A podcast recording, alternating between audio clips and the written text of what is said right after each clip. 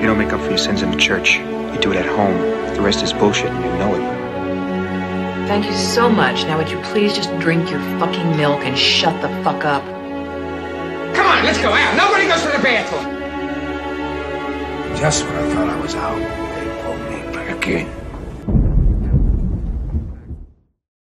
Herzlich willkommen zur 77. Folge von Cat vs. App, dem Filmpodcast mit Iskander und Maxim. Hallo Iskander. Hi. Na, die Winterpause gut überstanden. Du warst jetzt in Mexiko, ne? Äh, witzigerweise. Ja, richtig. Die Winterpause gut überstanden, die letzten 48 Stunden nicht so sehr. Hm. Äh, ich war in, in der Flughafenhölle. Gestrichene Flüge, Verspätungen, gestern Nacht überraschenderweise in Atlanta übernachtet. Gott sei Dank von der Fluglinie von Delta die Bleibe im Hotel bezahlt bekommen. Hatte da aber trotzdem nur fünf Stunden Schlaf. Okay. Wie viele Flüge äh, wären denn normal gewesen, oder? Eigentlich nur zwei. Äh, als wir nach Mexico City geflogen sind, äh, sind wir von Raleigh nach Miami geflogen und dann von äh, Miami nach äh, Mexico City. Aber ich bin heute wie ein Naturwein drauf, also raw and unfiltered. Was trinkst du sonst? Kaffee gerade wahrscheinlich. Oder? Äh, nee, Wasser. Ich Intravenös so, oder? Nee. ja, genau. Ich bin unglaublich dehydriert und habe schon viel zu viel Kaffee heute Morgen getrunken, um ah, um die Flieger zu finden. Genau. Du bist noch nie in Amerika gewesen, deswegen kennst du das nicht. Ja. Aber die äh, Sicherheitskontrollen sind unglaublich Ach ja, gut. hier. Das kann ich mir vorstellen. Es haben fast alle ihre ihren Flug verpasst äh, vom Mexiko-Flieger gestern. Der Ach, Flug krass. aus Mexiko stand einfach anderthalb Stunden auf der äh, Startbahn. Mhm. Aber da war einer äh, in Atlanta, als wir angekommen sind, muss man nochmal durch die Sicherheitskontrolle gehen. Aber auf jeden Fall stehen wir alle in dieser Schlange alle sind unglaublich frustriert. Jeder, jeder weiß eigentlich, dass er seinen Flug verpassen wird. Aber da ist einer, der beginnt einfach vollkommen auszurasten. Der ist von der Sicherheitskontrolle zurückgeschickt worden, weil er versucht hat, Alkohol mitzubringen. Also so zwei, zwei Liter Alkohol. Man bringt ja, man darf ja nur mit drei Ounces oder so äh, Flüssigkeit mit äh, fliegen. Äh, und es wäre ja okay gewesen, wenn er seinen Koffer gecheckt hätte. Aber er hat ja, ja mitgebracht. Äh, und der hat dann angefangen, seine Flaschen zu zerbersten. Also wirklich so, so einer kalten Wucht. Es roch auf jeden Fall nach äh, Mescal. Man schaut dann auch weg, ne? Also es ist wirklich so total merkwürdig, wenn jemand in, in der Öffentlichkeit anfängt, so komplett auszurasten. Ja, das ist so eine männliche Karen gewesen, ne? Also. Weil eigentlich sitzt ihr ja alle in einem Boot, oder? Ne? Oder in einem Flugzeug in dem Sinne. So ist es. Damit ist jetzt niemandem geholfen, wenn man da auf einmal ähm, sich erhoben fühlt, da für Sachen, für die anscheinend keiner was kann, irgendwie einen Schuldigen zu finden. Naja, aber du bist ja wohl behütet jetzt endlich zu Hause angekommen, trotz allem. Ja. Trotz seiner Odyssee. Hast du Miss Kai mitgenommen aus äh, Ja, habe ich. Oder? Zwei, also, zwei Flaschen. Mal gucken, wie lange die, die überleben. Ja, es ist ja nicht so, nicht zum Shooten da, ne? Also, ist eher. Nein, zum eher Genießen. Zum da machst du dir schön Tumbler rein, ne? Und dann riechst du daran doppelt so lange, wie du trinkst.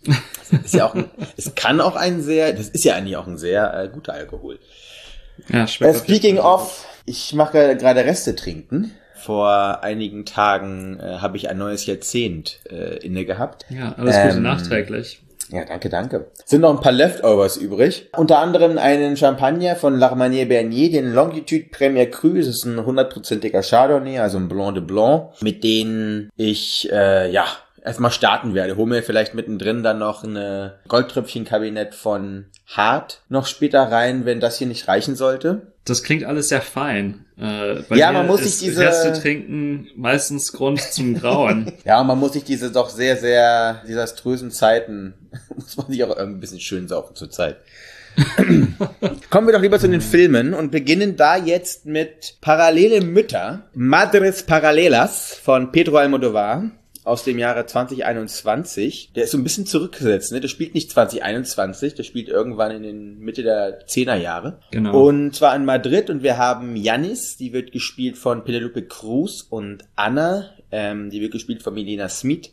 Und die beiden, äh, ja, finden sich in einer Geburtsklinik in einem Raum wieder äh, und haben komplett unterschiedliche Backgrounds. Janis ist 40, ist so eine sehr äh, erfolgreiche Fotografin, ne? Und ja, und lernt dann aufgrund ihrer ja, Vergangenheit, sag ich mal, einen Anthropologen kennen, Arturo, dem sie damit beauftragt, die äh, Grabstätte ihres Urgroßvaters ist das, aus dem spanischen Bürgerkrieg, äh, ja, zu exhumieren.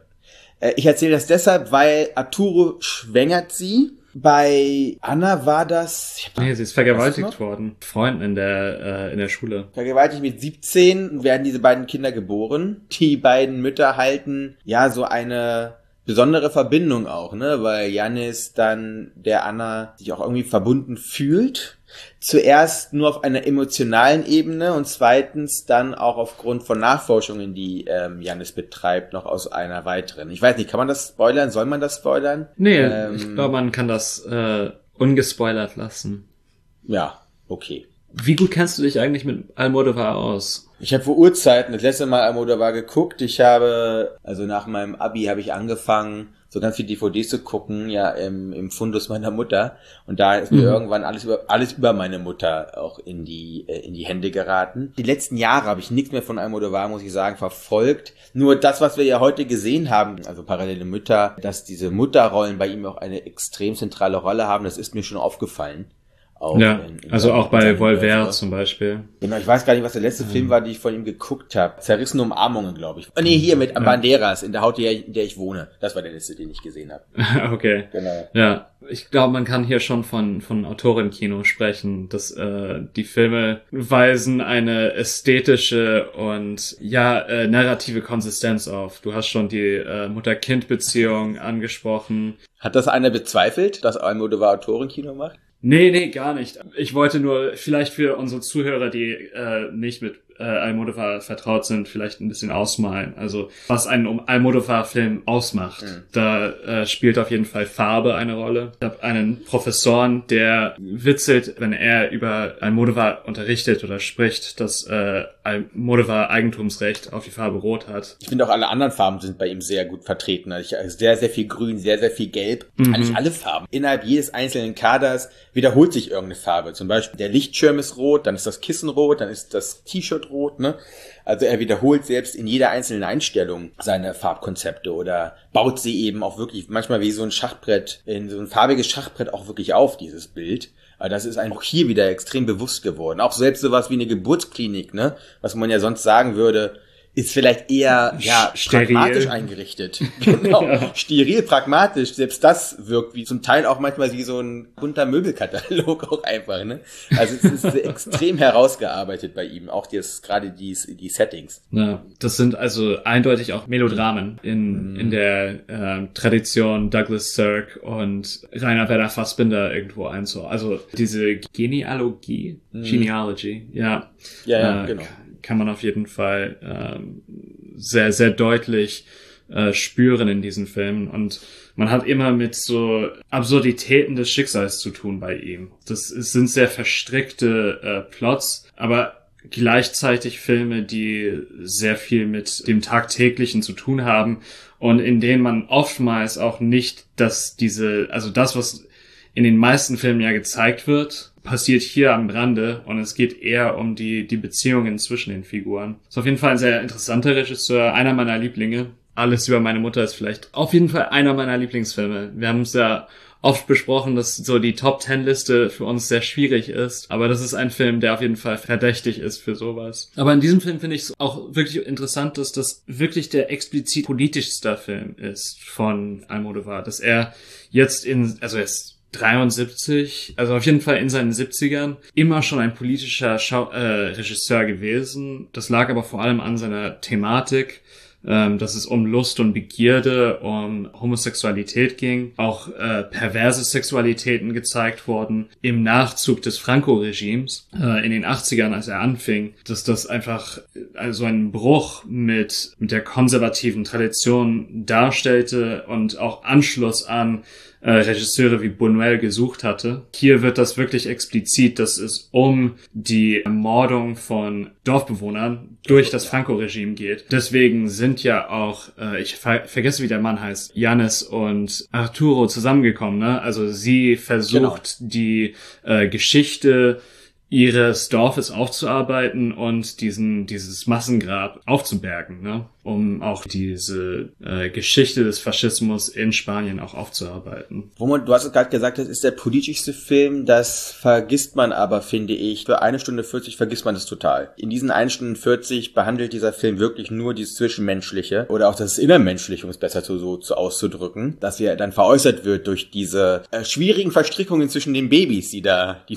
die es da gibt, muss man Ja, so genau. äh, anzudeuten. Naja, und auch zwischen 20 den Müttern, ne? Also, dass, dass diese Beziehung auch so viele Facetten hat. Richtig. Ähm. Da legt er auch dann nur noch dann den Fokus, wie gesagt, in den letzten 20 Minuten darauf, weil alles andere wurde auserzählt. Ne? Das ist in dem Sinne eigentlich in jetzt so retrospektiv gesehen ganz spannender narrativer Ansatz, den er gemacht hat. Ne? Dass er wirklich äh, das so, so aufgefächert hat oder so in, nicht Kapitel, aber so in Abschnitte gepackt hat. Auch erklären, warum diese Suche oder dieses Ausgraben des Urgroßvaters, warum dieses Grab sichtbar machen auch so wichtig ist für eben vor allem Janis. Ne? Du hast das Melodramatische angesprochen. Also auch in den Bildern ist alles immer so ein Stück weit trotz allem auch gekünstelt. Auch mal eine gewisse ästhetische und auch eine narratologische Distanz. Das auch so quasi profane Momente werden auch wirklich in so einen gestylten und ästhetischen Kamerablick gepackt. Und da ist nun mal einfach das Melodrama, gerade in einem spanischsprachigen Kontext, einfach auch anders zu begreifen. Ne? Weil wir haben hier ein anderes Layer noch mit drauf, das vielleicht aus einer zentraleuropäischen Perspektive manchmal sehr stark an so Sturm der Liebe, also so Telenovela-mäßig rangeht sogar. Ja, Weil weil es ist Exzess, ne? Genau, weil es aber stilistisch sowas von durchdekliniert ist und er sich wirklich also Methoden auch bedient und dadurch aber in der Endkonsequenz schafft, eine Erzählung von einer Frau wie Jannis doch auch wieder auf so einen allgemeineren Boden zu stellen. Das ist ein, das ist ein, das ist ein Wabonspiel, das ist nicht so einfach und das kann hin und wieder auch mal schief gehen. Und deswegen muss man, muss man immer gucken, dass man da den richtigen Ton trifft, ne? Und da ist Almodovar einfach ja jemand, der öfter die Töne trifft. Ja, ja. Äh, ist ein Altmeister, der viel Übung darin hat auch. Wo man noch sagen muss, dass bei dem Film es noch nie so offensichtlich war, wo das Melodrama steckt. Also hier muss man diese hellseherischen Fähigkeiten, der, den geht man hier so krass nach. Also man kann hier wirklich immer bevor es passiert schon ehrlich sagen, was passiert. Aber vielleicht auch gerade wegen dieses Kniffes der letzten 20 Minuten verzeiht man es ihm dann doch am Ende des Tages ein bisschen mehr. Ich, ich verliere mich sehr gerne im, im Melodramatischen, deswegen äh, für mich ist da auch sehr wenig zu verzeihen. Ich weiß nicht, das ist diese, diese Lust am Schauen. Ist aber auch eine Neuentwicklung bei dir, muss man sagen. Ist das, ja, ja. so vor zwei, drei Jahren, weißt du, als wir so angefangen haben mit dem Podcast, also hätte man dich nicht mit Almodovar, mit so Melodrama auch manchmal so jagen können. Man merkt Ja, daran auch, dass du älter wirst. V- einfach, vielleicht, vielleicht. Oder einfach, dass es auch eine, dass ich einfach viel offener bin für sowas. Also offener geworden bin. Diese konservativen Ja, Tendenzen versuche äh, loszulassen. Äh, oder diese, diese, ja. Ist das ähm, konservative Tendenzen? Ist doch nicht genau das Gegenteil dann? Deine, deine Ah. Sturm- und Drangphase mit der Anarchie und nieder, nieder mit den Statuetten und so? Ah, die ist immer noch vorhanden. die, die, die, die ist nie, nie, vorbei gewesen. Aber meine Auffassung dessen, was, ähm, Was Statue ist und was nicht, das hat sich vielleicht geändert. Ne? Genau, so ist es. Und was politisch äh, Hand und Fuß hat auch. So sehr ich Godard liebe oder auch Fassbinder, und das ist vielleicht der gute Vergleich, also als ich vorhin von, von dieser Tradition des Melodramas gesprochen habe, bei Fassbinder ist das ja immer mit äh, so viel Bitterkeit verbunden und seine Filme sind ja prächtig in diesem Sinne und intellektuell anspruchsvoll. Das sind Almodovars Filme auch, aber diese Bitterkeit ist nicht vorhanden. Das sind lebensbejahende Filme. Filme, die Begierde und Lust äh, zelebrieren, aber zulassen auch beim Schauspieler. Dass das eine, das sind viel, ja, lebensbejahend ist vielleicht das beste Wort dafür. Das ist mein Wort dazu. Das sind doch eigentlich ganz gute Schlussworte, oder? Ach ja, wir sind ja Ja, schon also noch 20 etwas Minuten drin. Da hast du noch, da hast du noch was auf dem Herzen. ich kann ihn nur empfehlen. Also äh, und das gilt eigentlich für die äh, für die gesamte Filmografie äh, Almodovars. Ich finde es erstaunlich, dass wir jetzt 77 Folgen besprochen äh, Filme besprochen haben und noch keinen dran hatten, aber es ist äh, Zeit gewesen auf jeden Fall. Wir hatten vor ein paar Folgen auch das erste Mal einen Oscar Wilde, ne?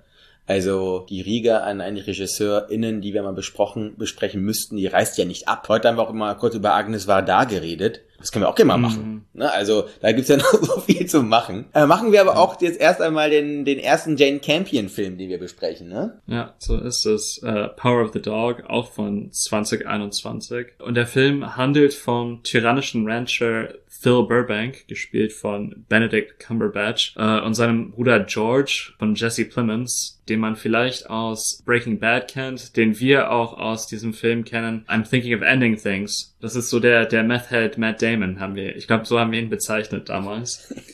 ähm, auf jeden Fall, äh, George verheiratet sich mit der äh, Witwe Rose Gordon, die von Gespielt von Kirsten Dunst gespielt von Kirsten Dunst, muss auch gesagt werden. Äh, ne. Auf jeden Fall, Phil terrorisiert Rose sowie auch ihren Sohn Peter, gespielt von Cody Smith McPhee. Das zieht sich über mehrere Monate hinweg, bis sich eines Tages sein Verhältnis zu Peter äh, verändert. Ähm, das Verhältnis zu Rose bleibt ungefähr gleich den ganzen Film hinweg. Aber es stellt sich fest, dass Peter doch nicht so untauglich ist, wie Phil ihn zunächst eingeschätzt hatte. Während Rose immer tiefer in den Alkoholismus abrutscht, beginnt so eine Art, ja, Machtkampf zwischen ihrem Sohn und ihrem Schwiegerbruder. Ist das genug gesagt oder soll, ja, sollte noch mehr? Ja. Das ist auch ein Film, der sehr viel Wert auf das Ästhetische legt und vor allem auf das, das Körperliche und auf die Texturen des Landes. Also es ist ein Western, in Montana angesiedelt, aber in Neuseeland gedreht. Sehr eigenartiger Film auf jeden Fall. Und ich meine, man kennt ja sowas wie den Spaghetti-Western, ne? Also Filme, die in Amerika spielen, aber nicht dort gedreht sind. Aber wenn es um Filme geht, die eigentlich genug Finanzierung hätten, um in Amerika gedreht zu werden, fallen mir zwei ein. Und das sind Power of the Dog und History of Violence von Cronenberg. Und das sind zwei Filme, die eben mit diesem Mythos Amerika spielen, eben wo diese, diese Wahl der Location so eigentümlich ist, aber auch interessant auf eine Art, weil das alles so ein bisschen verschiebt. Es gibt Szenen, wo man sich denkt, das sieht aus wie aus Herr der Ringe und das yeah. untermauert eben dieses, die, diesen Mythos, an dem Phil vor allem so hängt, dem er auch so gewissermaßen seine Persönlichkeit schöpft. Aber ich, ich rede viel zu viel. Ähm, wie fandest du den Film? Ich muss sagen, ich fand den Film langweilig. Mhm. Erster Punkt ist, ich finde Jen Campion ist eine coole Regisseurin. Klar, das Piano, das habe ich relativ früh sogar geschaut gehabt. So als, mhm. ja, ich glaube sogar noch vor dem Teenageralter das erste Mal. Das war so beeindruckend einfach. Da gibt es ein paar Verbindungen, ne? weil sie hat es einfach drauf mit dieser Natur und bei Piano ja sogar mit der, mit der Naturgewalt, äh, das filmisch so einzubannen. Und das äh, hat man hier auch immer wieder. Ne? Also ich guck gerade den Film auch nebenher. Und gerade mhm. ist die Szene, wo eben also Rose und ähm, George ja nach ihrer Hochzeit Kaffeekuchen machen oder Kaffee-Sandwiches machen, wo sie ihm Tanzen beibringen. Ne? Das, ist, das sind so Szenen, die sind sehr schön, haben auch einen erzählerischen Wert, auch einen Nachreiber, wenn man danach die, was ist das jetzt hier, warte mal, äh, 35 Minuten, wenn man dann noch die eine Stunde, die danach kommt, wo es so Tanzen nicht mehr gibt, und gerade für Rose, ne? Das ist schon ganz gut gemacht, aber es gab einfach so ein paar Punkte, die ich einfach schwierig fand und sie einfach langgezogen fand. Und der Film wabert für mich in einigen Sequenzen einfach vor sich hin. Und das ist vor allem auch bedingt durch so eine sehr auch glatte, eben sehr formvollendete Cinematografie, die äh, dann sich noch mit diesem reibungslosen Schnitt und auch mit dieser klaren ästhetischen Transparenz verbindet. Und da ist mir einfach alles zu, zu glatt gewesen. Und da gibt es keinen Willen zum mhm. Bruch. Da gab es ein Potenzial und das wurde für mich nicht durch solche Brüche aufgefangen. Das war, als das äh, Rind ausgeweidet wird von ähm, Phil. Ja. Davor und danach passiert etwas emotional und dann hast du dieses Ausweiten des Rindes, dieses dauert 15 Sekunden, wenn überhaupt. Du siehst eigentlich ihn nur einmal diese Aktion, einmal irgendwas runterschneiden und das war's. Und da hat mir als einfach dieses gefällige Kameraspiel dann auch, es hat mich immer wieder so hinwabern lassen und was mich dann auch einfach irgendwie komplett irritiert hat, wo ich auch dachte, ich habe irgendwas verpasst oder habe ich nicht richtig aufgepasst, war diese Kapiteleinteilung. Also ich habe die, ich habe die eins mitbekommen, ich habe die zwei irgendwie nicht mitbekommen, dann auf einmal gab es eine drei und dann eine vier. Was sollen diese Kapitel, äh, wenn das Fade to Black kommt? oder der Cut to Black kommt. Du machst einfach weiter ohne Kapitel. Mir erschließt sich durch diese Kapitelaufteilung auch nach dem Film nichts. Ich habe wirklich versucht, irgendwas zu greifen. Ich habe es nicht verstanden. Und äh, mhm. das waren so zwei Punkte, die haben mich einfach, die haben es mir schwer gemacht in diesem Film. Neben auch aber einigen Aspekten, die ich doch sehr positiv finde. Ja. Nee, ich, also das ist meines Erachtens eine vollkommen berechtigte Kritik und da würde ich auch gleich ansetzen, weil eben diese Beziehung zwischen Rose und George ist wirklich sehr dünn untermauert. Ich bin auch wirklich kein großer Fan von Jesse Plemons. Ich weiß nicht, so wie er eingesetzt wird, finde ich das seit Breaking Bad ziemlich schwierig. Als er diesen Neonazi gespielt hat in Breaking Bad, das war fantastisch, mhm. weil er ja. äh, eben so gut diese, diese innere Lehre kommunizieren konnte. Aber diese mhm innere Verlorenheit, innere äh, Verworrenheit. Und das Problem ist auch einfach, dass neben Benedict Cumberbatch und neben äh, Dingens, wie heißt er nochmal, der, der äh, sozusagen den jüngeren Benedict Cumberbatch spielt in diesem Film, äh, Cody Smith McPhee. Die beiden Schauspieler haben einfach so eine Chemie und das funktioniert so gut und man versteht implizit deren Beziehung und, und das, was zwischen diesen Figuren vorgeht. Und auch die Grausamkeit äh, und Härte von Benedict Cumberbatchs Figur von Phil gegenüber Rose, dass sie so zusammenklappt, das war für mich nicht wirklich verständlich. Diese Frau, ähm, und ich gehe jetzt ein bisschen in den Plot hinein, aber äh, versuche es kurz zu halten. Diese Frau ist Witwe, ihr Mann hat Selbstmord begangen und sie ist jetzt Betreiberin eines, so eines ne? Restaurants ne? oder eines mhm. Hotels mhm. irgendwo in Montana. Also die Frau ist auf jeden Fall stark. Sie muss stark sein. Und dass sie sich so von äh, Phil innerhalb von, was sind das, 20 Minuten klein kriegt. Eigentlich sogar das erste Mal, als die bei ihr Mittagessen, ne? Das hat ja, ja, ja. 30 Sekunden gedauert, nachdem klar ist, wer da der Herr im Haus ist. Das ja. hat ja 20 Sekunden gedauert, bis da das Kräfteverhältnis klar war, ne? Ja, und ich, ich finde, dass man das irgendwie anders hätte ausbauen können, weil dieser narrative Zwist, der wurde gebraucht, das ist eben gut gesagt, der wurde gebraucht und es war klar, warum, aber irgendwie war es flach. Ich muss auch sagen, dass die Beziehung zwischen den Brüdern auch unverständlich auf eine Art und Weise ist. Zwischen ähm, Jesse Plemons, wie heißt er mal hier, äh, zwischen George und Phil. Mhm. Und diese Konstellation, dieser Konflikt, der da ähm, ja auch an sich dann auch sehr oberflächlich veräußert wird. Das hat sich für mich dann immer wieder nur verbunden mit dem, was die Kamera uns zeigt. In diese Schicht konnte man gar nicht reingehen, aber dann kommen wir doch mal zu Peter und zu Phil und zu Bronco Henry. um mal noch einen dritten ins Spiel zu werfen. Und äh, das ist so eine, eine extrem interessante Konstellation, vor allem auch deshalb, weil es ja auch auf, ein, ähm, auf einem Roman basiert von Thomas mhm. Savage, mhm. der genauso heißt wie der Film. Lass uns doch gerne mal darüber reden, weil da macht sich viel eigentlich auf von den Prämissen oder von den Hauptthemen dieses Films, wie eben Außenseiter, Liebe, Zugehörigkeit, Einsamkeit, wenn man dann den Blick schweifen lässt und dann innerhalb, ist das so ein Spoiler, frage ich mich? Warte mal. Wenn man seinen Blick in die Berge schweifen lässt, Montanas und da vielleicht mehr erkennt als die anderen, um es mal so zu formulieren. Ja. Ich habe ja schon angedeutet, dass Phil und Peter sich ja ähnlich sind, aber sie sind sich auch in gewisser Hinsicht, sie könnten nicht unterschiedlicher sein, weil Phil in dieser homosozialen Welt äh, des Ranches, das ist seine seine Domäne, das ist sein sein Königreich und er bewegt sich und kommandiert mit solchem Selbst Selbstbewusstsein, dass das alles so so so natürlich wirkt für ihn, während Peter städtische Manieren hat, fast feminin wirkt in in städtischen äh, Kleidungsstil hat nicht vergessen. Einen städtischen Kleidungsstil hat, äh,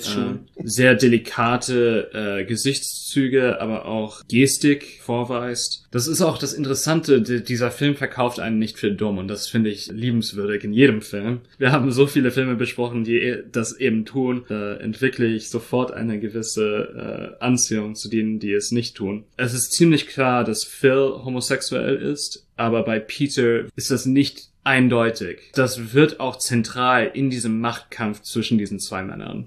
Aber mhm. auf jeden Fall auch sehr, sehr facettenreiche, reicher Charakter.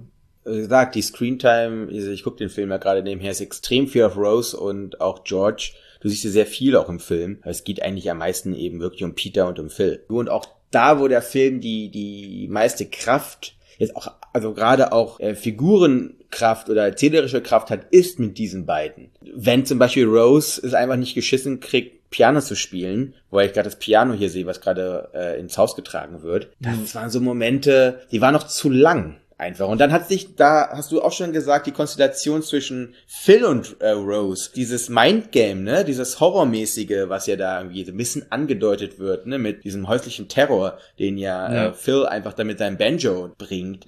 Das war Naja, einfach ganz nicht viel aus der, aus der, aus der Froschperspektive oder aus der Ja. Vogelperspektive gefilmt. Genau. Also wer hat hier das Sagen? Wer ist der Untergebutterte in der Art und Weise? Ne? Klar, wenn halt die, wenn halt die Treppe in den Saal Auch führt architektonisch, ja.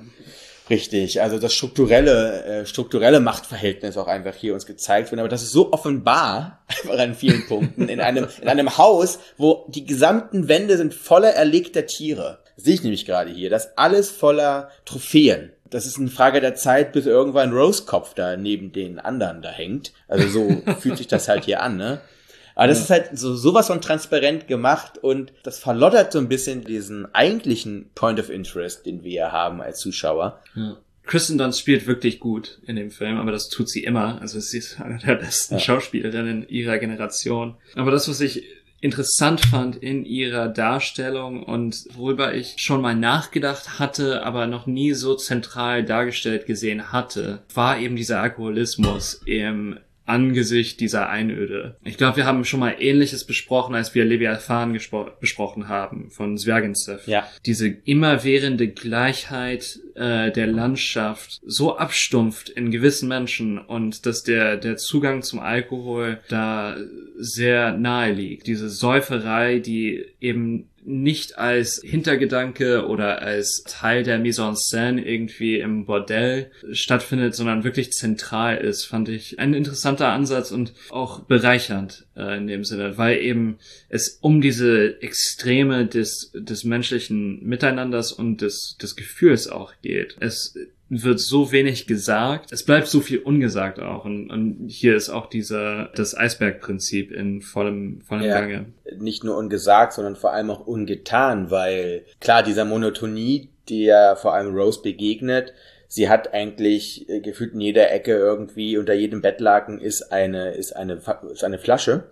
Mhm. Also ist eine, äh, was ist das, Bourbon wahrscheinlich oder sowas. ja, ja. Und wie reagieren eben auch George und wie reagiert sogar Peter, dass sie da, dass er die einfach wieder unter das Kissen schiebt. Schlüpfen. Dass ja. sich, genau, dass sich niemand konfrontieren muss mit eben genau dem Suff. Mit dieser Verzweiflung ja, gerade die, auch gerade in Rose ja vonstatten geht. Das ist ja in dem Sinne ein Hilfeschrei. Nicht ihr Ehegatte George, nicht ihr Sohn Peter selbst, weil er selber auch eigene äh, Gedanken ja hat. Das ist ein authentischerer Move. Ne? Mhm. Aber da musst du schon sehr, sehr viele Layers durchgehen, um das dann auch wirklich gut zu erkennen. Wie meinst du das? Jetzt im Gespräch mit dir, ne, nach dem drei und viermal die, die Ecken gehen, kommt das dabei raus. Wenn man den Film das erste Mal sieht, wird einem das nicht sofort bewusst. Und das liegt meines Erachtens ein bisschen an diesem Make-up, was immer noch das Ästhetische in diesem Film dominiert. Weil in diesem Film ist jeder Schatten perfekt gesetzt. Das ist so unfassbar scharf, das Bild. Ja. Also es, es, es gibt keinen Lichtkegel, der in die falsche Richtung zeigt. Drei, vier Mal das Gefühl gehabt, wenn es interessant wird, dann kommt der Schnitt und dann geht's woanders hin.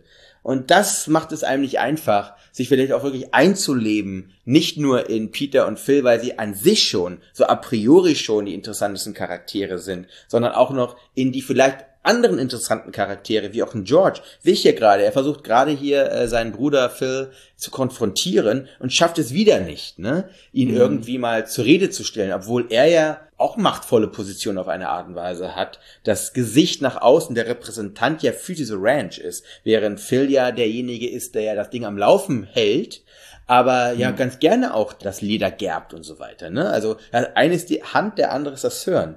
Und das sind wieder alles so Momente, die werden gar nicht richtig, ähm, nicht nur visuell und narrativ dadurch auch äh, ja äh, veräußert für mich.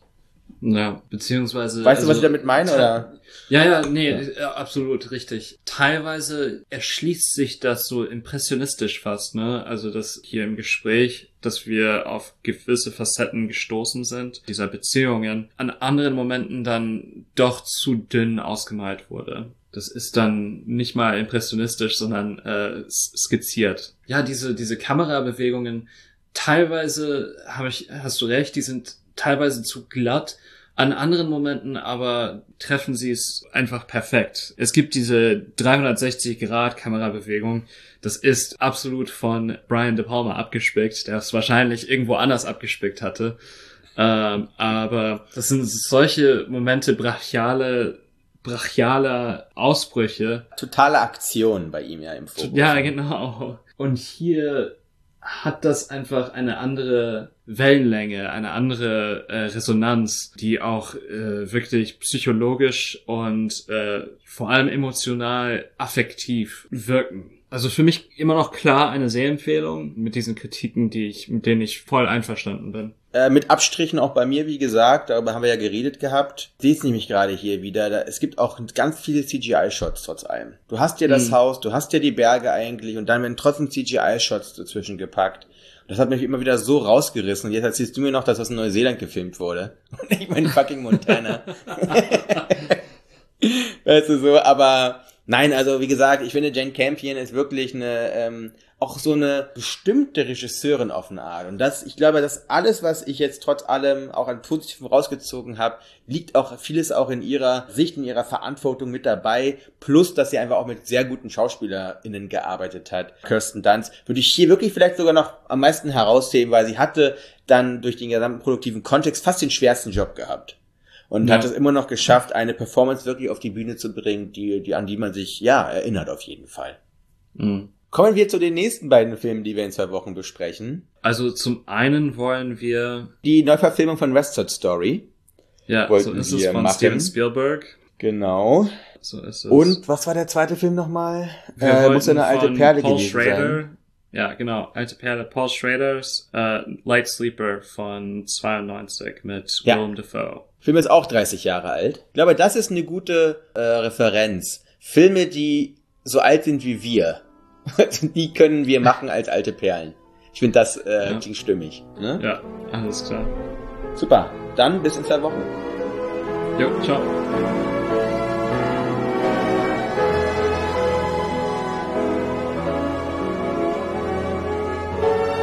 What do you want? You you want the moon? Just say the word and I'll throw a lasso around it and pull it down. Hey, that's a pretty good idea. I'll give you the moon, all right?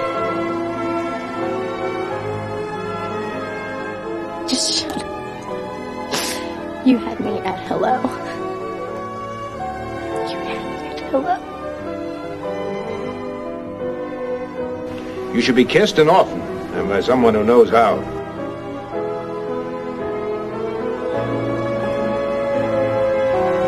I'm also just a girl. Standing in front of a boy. Asking him to love her.